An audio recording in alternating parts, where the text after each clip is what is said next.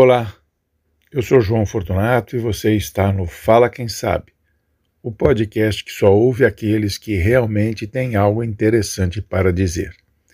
Hoje nós temos a felicidade de receber aqui em nosso podcast o professor da Universidade Mackenzie, o Dr. Marcelo Chiavassa. É professor de Direito Digital e vai nos falar um pouco sobre o Marco Civil da Internet. Eu tenho certeza que vocês vão gostar muito, é um assunto muito interessante e que, obviamente, com a utilização cada vez maior da, das plataformas digitais, essas coisas todas, o tema é de interesse de muitos. Doutor Marcelo, grato por atender o nosso convite e eu começo perguntando o que é o Marco Civil da Internet. Oi, João, eu agradeço o convite também por estar aqui. É, espero que seja bastante proveitoso para os seus ouvintes. Com certeza. É, bom, o Marco Civil da Internet ele é a primeira lei do Brasil que de fato vem tentar regular o ambiente digital, o ambiente virtual. É, a gente tinha algumas leis, né, por exemplo, a Constituição Federal, o, Marco, o Código Civil, que é de 2002, mas nenhuma dessas leis né, trazia ou traz qualquer regra sobre internet. E durante muitos e muitos anos, a gente imagina, por exemplo, que é, a internet, o uso comercial da internet no Brasil data de 1995. É, o Brasil ficou quase 20 anos sem uma legislação que de alguma maneira tentasse regular a internet. Para efeitos de comparação, a primeira lei norte-americana é de 97, a primeira lei europeia é, é de 2000 e a gente no Brasil só em 2014 foi ter de fato uma tentativa de regulação do ambiente digital. Então, o Marco Civil da Internet ele tem inclusive esse nome, né, Marco Civil, Marco Zero, Marco Inicial da discussão da internet, é, inclusive também conhecido como Constituição da Internet, porque é essa primeira legislação, essa primeira tentativa de regulação desse, desse ambiente que é cada vez mais frequente para nós. E, em algum momento ele conflita com, o, o, com a Constituição, com as leis que já, já estão escritas, Quer dizer, o que existia antes né, no nosso, na nossa tábua legal? Existe algum conflito? O Marco Civil é uma norma principiológica e quando a gente, no mundo do direito, diz que é uma norma principiológica, é, a gente costuma fazer, ou a gente quer transmitir a ideia de que é uma norma bastante aberta e que atua com base em princípios. Então, para vocês terem ideia, né, os ouvintes, é, imagine o tamanho do universo que é a internet, todas as possibilidades que ela traz. O Marco Civil da Internet tem não mais que 30 e poucos artigos, o que é obviamente insuficiente se você quisesse regular cada situação específica da internet. A ideia do legislador não era essa, corretamente inclusive. A ideia do legislador era trazer princípios norteadores do uso da internet no Brasil. Então é isso que foi feito. Hoje a gente consegue aplicar o Marco Civil da Internet a basicamente qualquer tipo de atividade na internet a partir desses princípios, a partir desses valores que são protegidos pela nossa legislação. É, ele, a princípio, não conflita e nem poderia conflitar com outras normas do direito, principalmente com a Constituição Federal. Né? É, os princípios, os valores que são encampados pela Constituição Federal são também encampados pelo Marco Civil da Internet, principalmente questões ou princípios como liberdade de expressão, é, liberdade de manifestação religiosa, científica, né, e todas aquelas ideias que a gente está tão acostumado já a ouvir falar aí na internet.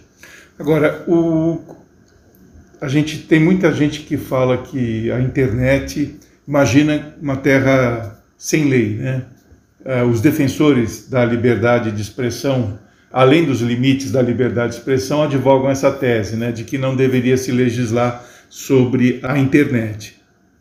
Como é que o presidente, inclusive, da República, ele é um dos que advogam essa tese. O código, o marco civil, ele, ele coloca um, uma. ele é um obstáculo ou ele estabelece limites democráticos, né? O meu, o meu direito termina quando começa o seu. Essa é uma pergunta bastante interessante. É, as pessoas que entendem que a internet deva ser um espaço livre, inclusive de regulação, é, não, não, são novas. É, quando a gente pensa no começo da estruturação da internet, nos anos 90, a nível comercial, muitas pessoas, que inclusive é, foram pessoas responsáveis pelo desenvolvimento e surgimento da internet nos Estados Unidos, que trabalhavam com isso desde os anos 70, 80, eles defendiam isso, que a internet não deveria ser é, regulada por nenhum país específico. Inclusive, a gente tem em 97 ou 98 a Declaração do Cyberespaço, a Declaração de Liberdade do Cyberespaço, né, é, bastante conhecida e que trazia essa ideia do tipo: olha, deixa a internet para nós, nós vamos nos autorregulamentar. Ninguém vem aqui querer regular esse, é, esse ambiente digital. É, óbvio que não deu certo. Né? Não teria como dar certo principalmente quando começaram a surgir os crimes eletrônicos. Nenhum país no mundo vai deixar de tentar regular crimes eletrônicos. É, e assim foi. A, a, primeira regulação que a gente tem sobre a internet é, internacional tá, foi a declaração. A declaração não, foi o, o, a Convenção de Crimes de Budapeste, que inclusive o Brasil se tornou recentemente signatário no ano passado. A Convenção de Crimes do Cyberespaço, a Convenção de Budapeste, é a primeira tentativa global tá? É, com muitos países aderiram. A primeira tentativa de se regular é, a internet no mundo a partir da, de, de, da eleição de alguns crimes que seriam principais aí para serem tutelados. Então, né, é, fraudes, é, dentre outros tantos tipos de crimes eletrônicos. E também é óbvio que com a cada vez maior importância que a internet tem a nível comercial, a nível social, que os países iam começar a regular isso, porque a internet hoje circula muito dinheiro. A internet hoje faz parte das nossas vidas. Não tem como um país querer é, ou almejar deixar que isso seja um ambiente completamente livre e completamente é, regulado simplesmente pelas pessoas que usam a internet. Então, é absolutamente normal. Quanto mais importante um instrumento se torna na sociedade, inclusive a internet, é normal que o Estado se sinta na obrigação de regular aquilo. Por quê? Porque os problemas começam a se multiplicar. É, eu ia aproveitar e perguntar justamente isso. O marco civil da internet, ele nasce em função dos problemas que surgiram no Brasil, porque a gente tem a lei Carolina Dickmann, essa coisa toda. Sem dúvida. O direito ele sempre corre atrás dos fatos, no sentido de que primeiro eu preciso que aquele problema se manifeste na sociedade para que o legislador possa regulá-lo. Não dá para a gente querer tentar adivinhar o futuro. Vamos falar assim, ah, vamos criar agora uma norma sobre um problema que ainda não existe. Não tem como. Então o direito naturalmente corre atrás dos fatos. Eu primeiro preciso que aquele problema se manifeste na sociedade para que eu possa regulá-lo. O Marco Civil da Internet tem todo esse contexto, ele já vinha sendo discutido desde 2006, 2007 no Brasil. É muito importante a participação de entidades civis que, que sempre é, trabalharam por isso no legislativo. Um grande exemplo é o próprio NIC, o Núcleo de, de Inteligência e Coordenação né, do ponto BR, é, que é o órgão responsável pela, pela gestão da estrutura da internet no Brasil, dentre outras funcionalidades, né, que é o Comitê Gestor da Internet e, e o NIC.br. É, mas o Marco Civil tem também no Brasil um ponto que é pouco debatido, que foi uma das obrigações para o Brasil sediar a Copa do Mundo que, que assim, é, é, um ponto curioso. É, dentre as obrigações que o Brasil assumiu para sediar a Copa de 2014, a FIFA impôs ao Brasil que tivesse uma, uma legislação sobre regulação da internet, porque muitos turistas viriam aqui. É, isso foi feito a toque de caixa, não à toa que o Marco Civil, é, me engano, de abril de 2014, assim, dois, três meses antes da Copa começar, porque era uma das obrigações do, do encarte lá da FIFA, né, do, do documento que isso a FIFA obrigava. Isso por causa da privacidade. Isso por causa não só da privacidade, mas muito porque imagina um monte de turista usando a internet no Brasil e a FIFA queria ter algum tipo de segurança de que, é, assim, de que existiam leis que os turistas pudessem saber quais eram as leis, pudessem saber o limite que eles poderiam agir. Né? A ideia era mais ou menos essa, trazer mais segurança jurídica para o evento. Certo. Agora, voltando à questão da liberdade de expressão, você, você acha que a, a adoção e a aprovação do, do, do, do marco civil da internet, ele de alguma forma ele coibiu ou ele reduz a liberdade de expressão ou, ou a liberdade de expressão continua como sempre foi e é um exagero os críticos? Acho que a liberdade de expressão ela continua como sempre foi, com uma observação importante. É, nos anos 80, 90 e antes disso, a população em geral não tinha voz. Quem tinha voz eram os jornais, quem tinha voz eram as revistas e poucas pessoas que trabalhavam nesses meios. Um colunista, né, alguém que tinha um espaço ali para escrever um artigo, uma crítica, uma opinião. É, a maior parte da população ficava alijada do debate público, exceto na sua própria casa, no seu círculo de amigos, no bar, no colégio, na faculdade. É, com o advento da internet, a gente tem essa mudança muito radical de repente todo mundo pode falar para todo mundo.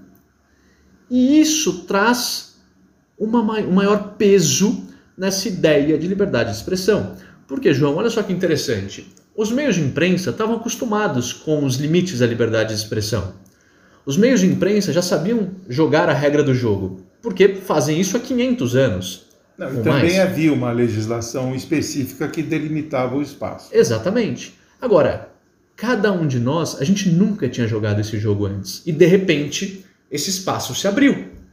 E a hora que esse espaço se abriu, às vezes a gente muitas vezes pensa que a gente ainda está no nosso quarto, que a gente está na nossa casa, que a gente está no nosso clube, que a gente pode falar aquilo que a gente falava normalmente, sem que tivesse grandes consequências. Não é que antes a gente podia falar, Antes a gente também não podia, mas é que aquilo não trazia grandes consequências, porque as pessoas que estavam ao nosso redor eram pessoas conhecidas. Ninguém ia me denunciar na polícia se eu fizesse um comentário, por exemplo, racista, ou um comentário homofóbico, ou um comentário. já era errado. Mas a questão é que não tinha repercussões disso, porque ficava num círculo muito, muito é, restrito. Com a internet, com o fato de que aquilo que eu falar, eu falo para o mundo inteiro, isso faz com que a minha voz tenha mais peso. E a hora que ela tem mais peso, ela traz também mais responsabilidades. Eu preciso tomar cuidado com o que eu falo. Então, não é que o princípio mudou. Eu acho que mudaram os jogadores. É, agora, a população em geral tem um peso, tem uma voz muito grande. E ela precisa saber o que fazer com isso. Então, acho que é esse o ponto principal. Marcelo, é você falou que agora as pessoas, na verdade, as pessoas agora têm voz e, e que elas podem se expressar né, por meio das redes né, e alcançar mais pessoas. Pergunta, quer dizer, mas as pessoas entenderam os limites? Me parece que não, que esse é o grande problema, né? É, como antes elas podiam falar o que elas quisessem sem grandes repercussões, é, a gente continua achando que, que isso é possível e não é. Liberdade de expressão não é eu poder dizer aquilo que eu quero. Né? Liberdade de expressão tem limites. Limites impostos pela Constituição. Por exemplo, é vedado o anonimato. A Constituição não permite o anonimato. É, o que nos Estados Unidos é possível. Né? O que nos Estados Unidos é perfeitamente possível. Né? No Brasil não aceita-se o anonimato. Então isso é um, é um, limite à liberdade de expressão. Eu não posso falar alguma coisa e querer ser anônimo. Tá? É, faz parte do jogo. Assim como eu tenho limites à liberdade de expressão, limites, é, né, aquilo que eu não posso falar porque eu violo direitos de terceiros. Discursos homofóbicos, discursos é, racistas, discursos segregacionistas não são tolerados porque são crimes no Brasil. A gente tem a lei de racismo, né? a gente tem é, na mesma lei de racismo a, a legislação sobre a gente tem a, lei de racismo, e dentro da própria lei de racismo também os crimes né, de, de natureza preconceituosa contra grupos sociais. Então, são limites impostos pela nossa legislação. Tá? A liberdade de expressão, repito, é, não é poder dizer o que eu quero, mas é ter o direito de dizer e, se eu passar do ponto, ser responsabilizado por isso. Quer dizer, então, na verdade, quer dizer, as pessoas dizem ah, aumentou muito por causa da internet. Na verdade, a internet serviu como um amplificador né, do que já existia. É, esse é um tema que, que eu gosto particularmente bastante. É, por que, que hoje é tão difícil, por exemplo, fazer piadas contra minorias? Porque as minorias ganharam voz, coisa que antes elas nunca tiveram, porque elas eram minorias. É, minorias que não estavam, em regra, representadas nos grandes veículos de comunicação, que eram quem detinham o monopólio do debate público. Hoje as minorias têm voz, têm muita voz. É, e isso faz com que a gente precise tomar mais cuidado com aquilo que fala, porque senão a gente vai ser né, é, vidraça é, por conta do, do, discurso preconceituoso, segregacionista que, que a gente manifestou. A gente, apesar do, do marco civil, a gente ainda vê muita coisa acontecendo. Né? Você você acha que as pessoas, quer dizer, o marco civil ele precisava ser melhor difundido pela a população, quer dizer, ser uma disciplina de escola, porque a coisa, as pessoas precisam entender os seus limites, né? O que é liberdade de expressão, o que é o marco civil, até onde ela pode ir ou não pode ir. Quer dizer, isso aí você aprende mais, assim, quando você já está no, no, fazendo uma faculdade, essa coisa toda. Mas nos, nos níveis é, inferiores, ginásio, colégio, você não tem nenhuma abordagem é, específica, né?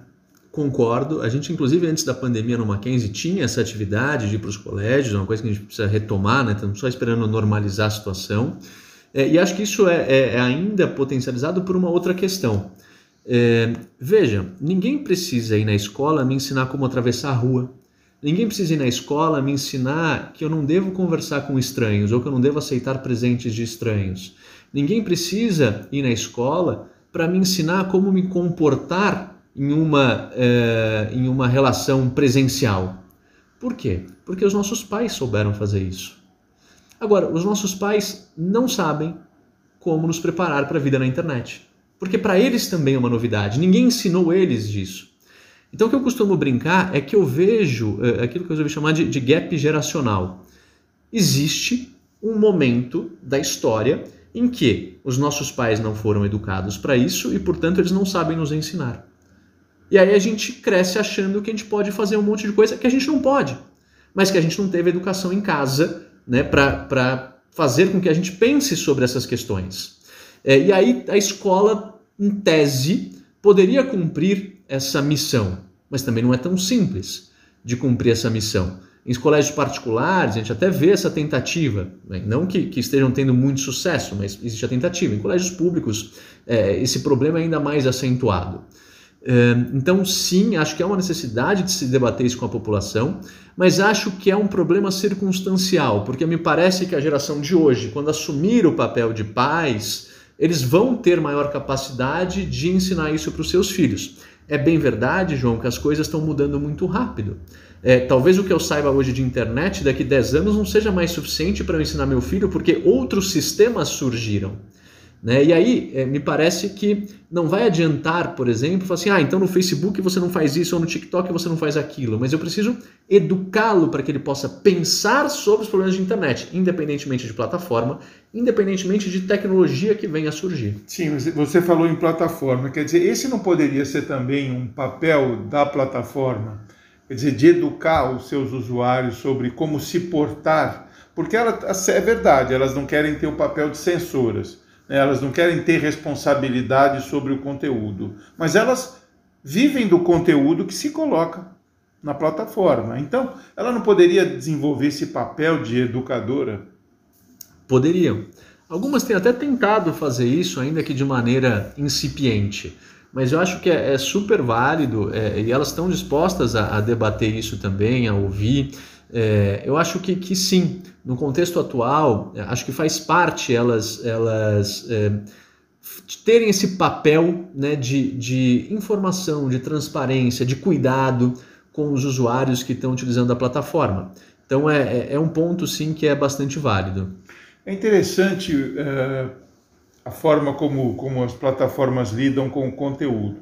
Na verdade, elas são isentas de responsabilidade daquilo que daquilo que é colocado na rede. Agora eu te pergunto, né, eu, eu fazendo uma comparação com o ônibus, né, o motorista ele pode ser responsável por, por um acidente que causar, né, e os passageiros estão lá dentro.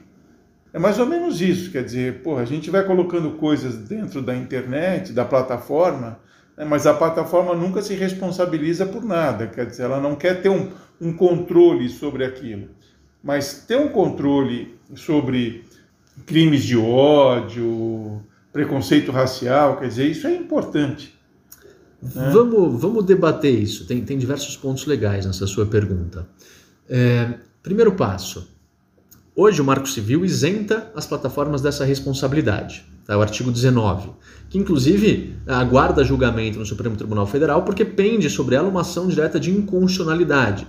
Existem órgãos questionando a constitucionalidade desse artigo porque pela Constituição Federal não poderia haver essa isenção total de responsabilidade. Isso à parte, o Marco Civil isenta a responsabilidade das plataformas. É, não é uma novidade isso. O Brasil copiou o modelo regulatório dos Estados Unidos, que é de 97 e 98, e o da União Europeia, de 2000 e 2001. A mesma, Estados Unidos e União Europeia têm a mesmíssima regra que a gente tem no Brasil e diversos outros países do mundo também. Por quê? Porque entende-se que essas plataformas elas não fazem é, ou elas não atuam como gestoras de conteúdo. Elas não têm conteúdo editorial, ao contrário das plataformas de mídia, que tradicionalmente têm conteúdo editorial. Então elas curam o material, elas selecionam o material, elas decidem aquilo que vai para o ar. Essas plataformas não fazem isso. E por não fazerem isso, por simplesmente ser um instrumento em que cada um pode dizer aquilo que quer dizer, é que elas não têm essa responsabilidade. É isso que as difere, em tese, das, das empresas de mídia tradicionais. A falta de curadoria, a falta de conteúdo editorial próprio. Tá? Por isso essa isenção de responsabilidade. Um, muito hoje se questiona se de fato isso persiste assim.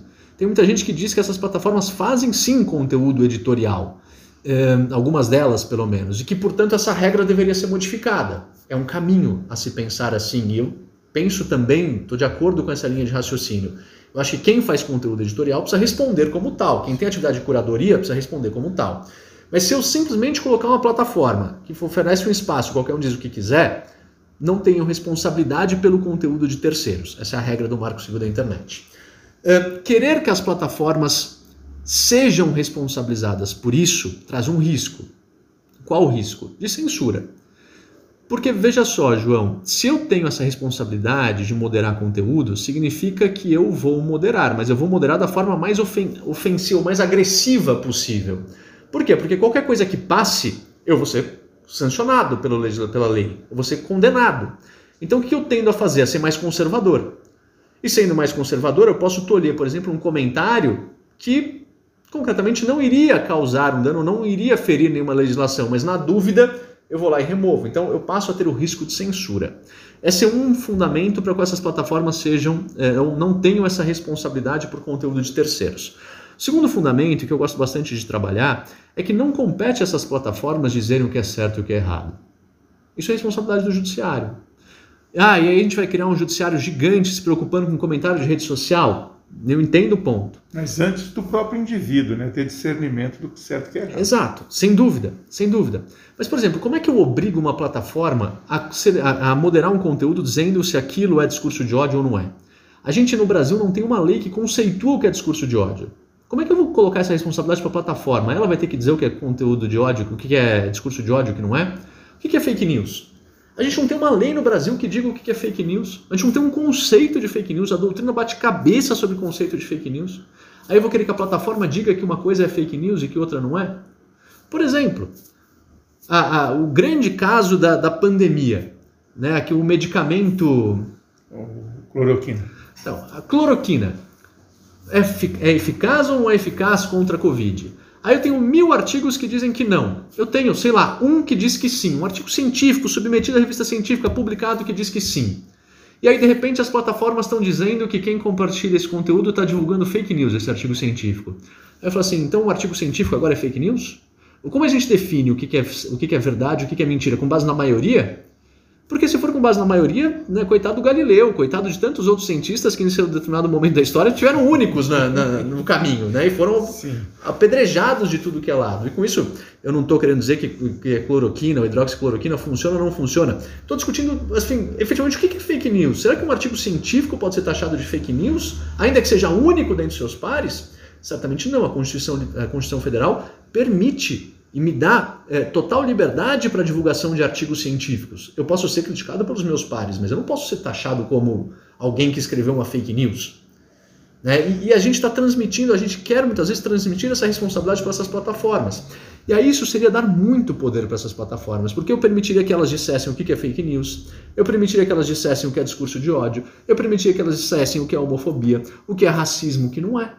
Olha o tamanho. Será que a gente quer dar tamanho poder para essas plataformas? Mas, Marcelo, o, não, não existe já, assim, por exemplo, no Facebook, em algumas plataformas, o bloqueio de conteúdo? Hoje, então, pela legislação, elas não são obrigadas a fazerem nenhuma moderação de conteúdo. Algumas delas se propõem a fazer, com base nos seus termos de uso. É, qual o risco que elas correm? Se elas de decidirem, por exemplo, removerem um conteúdo meu com base no termo de uso, porque acha que esse conteúdo é ofensivo, eu tenho total direito de ir no judiciário e falar o seguinte: olha, esse meu conteúdo não é ofensivo, né? Constituição Federal, liberdade de expressão, assim, assim, assim. E aí elas podem ser condenadas por, por exemplo, terem excluído o meu comentário, por terem me deletado, da, terem excluído a minha conta, no último caso. Então, hoje, a, a, empresa que faz a moderação de conteúdo, ela pode fazer, porque não é que ela não possa do ponto de vista legal, ela pode, mas se ela fizer errado, ela vai responder por isso na justiça. É, Mas o errado ou o certo vai, vai depender da minha contestação no judiciário. Exato, vai depender da contestação no judiciário. Hoje, muitas delas têm feito isso com base nos seus próprios termos de uso, que muitas vezes não são transparentes. Sim. Por exemplo, a gente vê fake news. É, você pega lá o termo de uso do, do Meta agora, do Twitter, de outras, falam assim: ah, a gente não tolera fake news. Mas elas não dizem o que é fake news. O que é fake? Se a gente perguntar para 30 pessoas diferentes, 30 pessoas diferentes vão dizer o que é fake news é notícia mentirosa, né? notícia falsa. Eu falo assim: o que é falso? A, a Eva comeu a maçã proibida? Comeu o fruto proibido? É verdade ou é mentira? A gente vai ficar eternamente discutindo isso. Né? Ah, bruxas existem? Ah, todo mundo vai falar, não, não existem, mas sei lá, veja a Inquisição. Então, o que é verdade e o que é mentira? Eu escrevo uma matéria jornalística, João, dizendo que, sei lá, teve um acidente, faleceram duas pessoas, mas na verdade faleceram três. Isso é fake news? Isso é uma notícia falsa? É, mas, por exemplo, isso você está falando de um. No, no, jornalismo tradicional, não permitia uma correção né, tão rápida. Por exemplo, hoje você pega as matérias na internet ela falou: olha, foi atualizado a X horas. Se amanhã aparecer um terceiro corpo, então você tem a possibilidade de fazer, não digo uma correção, mas de é, complementar de uma forma correta aquela notícia que você veiculou, entendeu? Mas em casos, por exemplo, né, discussão se bruxa existe. Não, sem dúvida. Desse existe. ponto de vista, você está certo. Não há, não há o que discutir. Né? Agora, o, essa questão da, da, a gente está se aproximando da eleição né? e, e, o Supremo ele convidou as plataformas e propôs um, uma postura. Pergunto sobre, em função de tudo isso que você falou, a atitude do judiciário ela foi correta? Né? Porque o Telegram, por exemplo, não, não teve que ser forçado a vir conversar. Acho que sim é correta. Não é um movimento só no Brasil, inclusive. Né? Os Estados Unidos está indo por essa linha. É, o Telegram, que não dava resposta para o Brasil, também não estava dando na Alemanha. Eles quase foram banidos da Alemanha também por isso. É, é uma necessidade. Hoje, essas plataformas elas se transformaram em, em importantes instrumentos de é, manipulação eleitoral. Essa é a palavra, manipulação eleitoral. É, e por conta disso, elas precisam não necessariamente ser responsabilizadas por isso pela linha do artigo 19, elas não são. Mas de ao menos criar mecanismos que evite isso ao máximo, ponto um. E ponto dois, que elas possam é, trabalhar junto com o judiciário brasileiro né, e permitir que o judiciário brasileiro possa investigar eventuais crimes eleitorais. Então, mas dentro desse, assim, abaixo desse guarda-chuva de manipulação que você coloca, que é verdade que acontece, aí entrariam as fake news. Sim, sem dúvida, sem dúvida. É, mas é, aí é que tá. Para a gente que está mais acostumado com esse debate, a gente tem conceituado fake news não como é, notícia falsa, mas como notícia fraudulenta. Tá? Uma, uma, uma adaptação de, de é, rota. Fala a nuance dessas duas. Então, é, fake news, notícia falsa, o que é verdade e mentira não interessa para o direito. O que interessa para o direito é o que causa dano. Tá? Verdade e mentira é questão ética, é questão moral. Agora, o que causa dano, aí, é, aí entra no aspecto jurídico. Então, notícia fraudulenta é aquela notícia que é criada para causar dano, que é criada para enganar e trazer prejuízo para alguém, eventualmente benefício para outras pessoas. Então, é, essa, para a gente que tem atuado no tema, a gente tem tentado conceituar fake news dessa forma, como notícia fraudulenta. E é assim que o judiciário está interpretando também? O judiciário bate cabeça ainda. É, tem juiz que entende que notícia que fake news é notícia falsa. E aí a gente cai na grande, na grande, no grande desafio de dizer o que é verdade e o que é mentira. Né? Muitas coisas que são verdade para mim, para você talvez não sejam, porque a gente tem visões de mundo completamente diferentes. É, então, o que a gente tem tentado conscientizar é, a população, o que a gente tem nos debates públicos trazido isso, é, é a ideia de notícia fraudulenta. Notícia fraudulenta é aquela que pressupõe uma intenção de causar dano alguma coisa que seja fabricada para causar dano e efetivamente um dano causado. Então, esse conteúdo que tenta manipular a eleição, não é que ele é falso, porque, de novo, não importa se é falso ou não. O que importa é se ele está causando dano, se ele está violando as regras do jogo. E sim, está. E por conta disso, que quem determinou a criação daquele conteúdo precisa ser sancionado. Né? E eventualmente as plataformas têm a responsabilidade de mitigar esse tipo de, de difusão de, de notícias fraudulentas. Agora, é, Marcelo, essa questão do Telegram, por exemplo, ele durante muito tempo contestou o judiciário, ou seja, ele não deu ouvidos ao judiciário, na verdade é isso, né? mas precisou de uma ameaça. Né? Quer dizer, essas plataformas, elas, elas necessariamente têm que ter um representante no Brasil para atuarem aqui no país? É, o Telegram não foi a primeira, talvez também não venha a ser a última, né? Lembro de casos antigos em que na época o Facebook demorou para responder, dentre outras plataformas, acho que o Twitter também chegou a, a, ter esse problema com a justiça brasileira. E de novo, não é só com o Brasil, isso vem acontecendo em boa parte do mundo, é, como recentemente o caso do Telegram na Alemanha que a gente já citou. É, essas plataformas elas têm que ter um representante no Brasil, naturalmente, oferecem serviços no Brasil, é normal que precisem ter um representante no Brasil. É, o caso do Telegram ele é particularmente é, curioso porque eles demoraram para aparecer e ainda responderam meio que um tom de, de deboche da justiça brasileira, dizendo que né, o, tinha sido encaminhado para o e-mail errado, uma conta de e-mail que eles não utilizavam mais e assim por diante. Mas é, existe uma obrigação, sim, de que eles tenham que né, prestar contas à justiça brasileira. Não é porque é uma empresa multinacional que tem sede né, em qualquer lugar do mundo, que não seja o Brasil, que eles não têm que responder à justiça brasileira. Eles têm. Se não, em último caso, a justiça brasileira irá sim suspender as atividades, porque não tem outra forma de se fazer isso. Né? E, de novo, isso não é só uma questão brasileira. A Alemanha estava ameaçando o Telegram de suspensão também. É, essas plataformas precisam entender que existem regras, que elas precisam cumprir essas regras. Do contrário, elas vão responder por isso. Agora, Marcelo, mudando um pouquinho, a gente está entrando no nosso último bloco, mudando um pouquinho, eu queria falar um pouquinho sobre privacidade. Né? Como é que o, o, o, marco civil da internet ele lida com essa questão da privacidade? É outro, outro tema bem legal, a privacidade. É, sabe, normalmente quando eu, começo a dar aula de privacidade, eu pergunto para os alunos quando que eles acham que surgiu o direito à privacidade. Todo mundo fala assim, ah, foi lá na Grécia, em Roma, e sei lá onde. Quando na verdade o direito à privacidade ele só mesmo se sacramenta com o surgimento de uma tecnologia especial, da máquina fotográfica, né, no, no século XIX. A partir disso, com o aumento, com o avanço da tecnologia, o direito à privacidade se fez cada vez mais presente. Por quê? Porque hoje, com esses dispositivos que conseguem cada vez mais coletar nossos dados e processar um volume estratosférico de dados, mais as empresas começam a saber sobre nós. Então, existem algumas pesquisas que falam que, por exemplo, com 250 interações no Facebook, o Facebook sabe mais sobre a gente do que nossa mãe ou nosso cônjuge. Com 300 curtidas, em tese, o Facebook saberia mais sobre a gente do que, sobre, do que nós mesmos. É, é, é, curioso pensar nisso. Aliás, é, não sei se, se nossos ouvintes ou assistiram aquele documentário Privacidade Hackeada, que conta a história de como a Cambridge Analytica e o Facebook eh, manipularam as eleições americanas que res, resultaram na eleição do Trump em 2016 ou 2018, se não estiver errado. É, e é, é uma história muito interessante, porque o Facebook teria vendido para a Cambridge Analytica 5 mil pontos de interesse sobre cada um de nós, ou seja, basicamente 5 mil informações sobre cada um de nós. E eu viro para você assim, João, falo assim: olha, se eu perguntar para minha mãe para ela começar a falar 5 mil coisas sobre mim, eu não sei se ela vai chegar em 5 mil.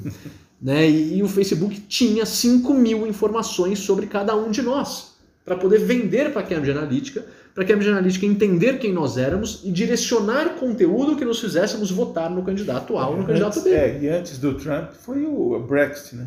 Também, o Brexit foi muito, foi. muito utilizado, a questão da, da Cambridge Analytica, né? tanto que ela foi autuada na, na União Europeia e nos Estados Unidos, é, mas a gente já tem o uso de, de, de, desse mecanismo há muito tempo. Tem inclusive um livro muito legal para quem gosta desse tema, do Giuliano da Empoli, que chama Os Engenheiros do Caos, é, que ele conta como essa, essa tática surge nas eleições italianas, acho que de 2008 e 2010, com o Grilo, é, depois como isso é levado para os Estados Unidos, como isso vem para o Brasil, de como isso é levado para a Hungria.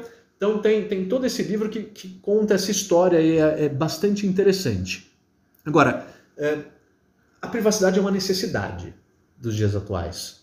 É, não tem como a gente pensar na vida atual sem se questionar seriamente o direito à privacidade.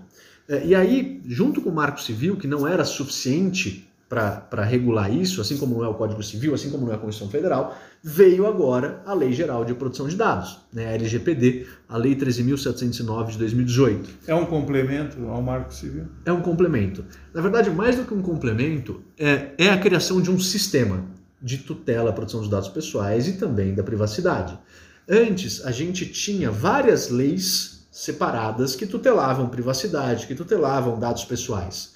Mas a gente não tinha um sistema era como se eu tivesse diversos microsistemas. Ah, então no Código de Defesa do Consumidor o sistema é esse. Ah, no Código Civil o sistema é aquele. Ah, no Código Penal é aquele. Agora não, agora a gente tem um sistema. Né? Algo, a vantagem do sistema é que ele já pensa no todo, ele já vem construído para servir para todas as situações. É, então, com a Lei Geral de Proteção de Dados, agora a gente passa a ter um sistema, a gente passa a ter uma lei norteadora da temática de proteção de dados pessoais e também, consequentemente, da privacidade, que é uma faceta, né, é, quando a gente pensa em proteção de dados pessoais. Você mencionou o Código de Defesa do Consumidor, né, que é um, uma conquista importante do, do cidadão brasileiro. O, o, marco, de alguma forma, ele interfere, por exemplo, no, nas relações de e-commerce no caso do, do, do Código do Consumidor? É, não propriamente. O Marco Civil da Internet, como norma principiológica, ele não traz nenhuma regra específica, ou até traz duas ou três regras específicas é, sobre comércio eletrônico. Mas nada que viole frontalmente o Código de Defesa do Consumidor. Tá? Ele complementa. É, o que muito se questiona do Marco Civil e Código de Defesa do Consumidor é exatamente a isenção da responsabilidade das plataformas do artigo 19. Porque, pela legislação de consumo, todos os integrantes da relação de consumo devem responder pelos seus atos.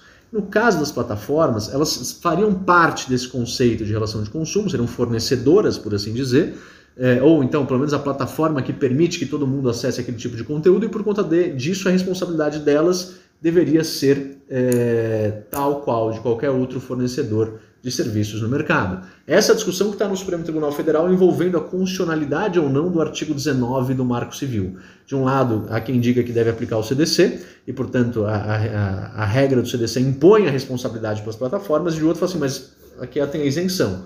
Então, esse choque tá, que está sendo objeto de, de análise pelo Supremo Tribunal Federal. Agora, especificamente em relação de e-commerce, o que a gente tem no Brasil é, é um decreto de 2013, da época era presidente Dilma, é, é um decreto sobre comércio eletrônico que é o 7962 de 2013, se minha memória não me trai, é, que traz regras especificamente sobre comércio eletrônico e que foi criado naquela seara de compras coletivas.